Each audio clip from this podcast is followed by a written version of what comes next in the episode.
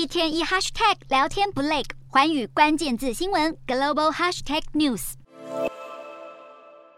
这一节的寰宇大话题要来关注到美中晶片战。美国上个月初宣布要限制先进晶片以及相关的技术设备出口到中国。美国政府试图要阻碍中国制造先进半导体，避免让解放军有管道可以取得跟使用。但是其实美国晶片禁令将会无法重击中国的武器生产。根据南华早报的报道，由于解放军他们使用的晶片技术落后，所以美国的最新制裁其实目前对中国的武器生产影响不大，因为。先进的晶处理晶片带来了体积更小、功耗更低、计算能力更强等优势。然而，这些优势在军事装备当中其实不太理想。中国军事评论员宋忠平他就表示了，军事装备需要很长的时间来开发，所以解放军他们倾向于使用前几代技术开发的晶片，因为是兼具了高稳定性、抗干扰性以及环境适应性。另外，澳门的军事专家黄东他也说了，当前中国民用晶片的技术其实比军用的晶片技术水平来得更高，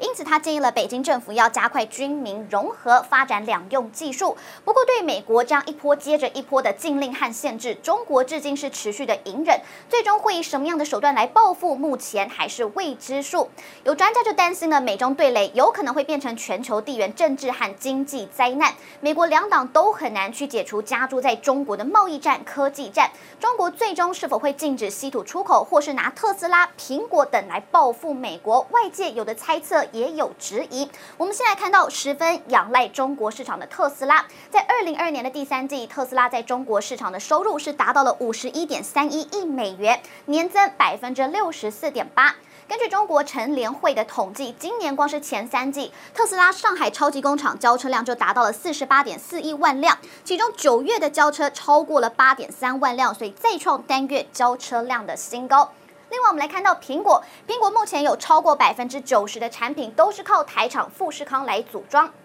那过去二十年的营收增长了七十倍，股价更是翻涨了六百倍。部分的原因就在于苹果压住中国成功。如今苹果销售有四分之一的收入全部都是靠中国市场。但是如果中国制裁智慧手机、电动车这两大世界巨头，将会直接的影响到外商对中国投资的信任以及信心。中国也会失去技术竞争或者是学习仿冒的对象，而中国的消费者同样会受到冲击，恐怕会影响到民心。因此，有中国的评论转向是禁止稀土出口。中国稀土开采占了全球百分之八十到百分之九十，甚至世界上百分之七十的稀土都是靠中国低价来供应。如果限制稀土的出口，将会重击到西方，因为台日韩的面板生产通通都会中断。另外，西方的精密工业其实呢，包含了智慧手机、电动车、核磁共振机等等，甚至是导弹、先进战机零部件都有使用到稀土的元素。所以如此一来，中国或许就可以迫使美国屈服。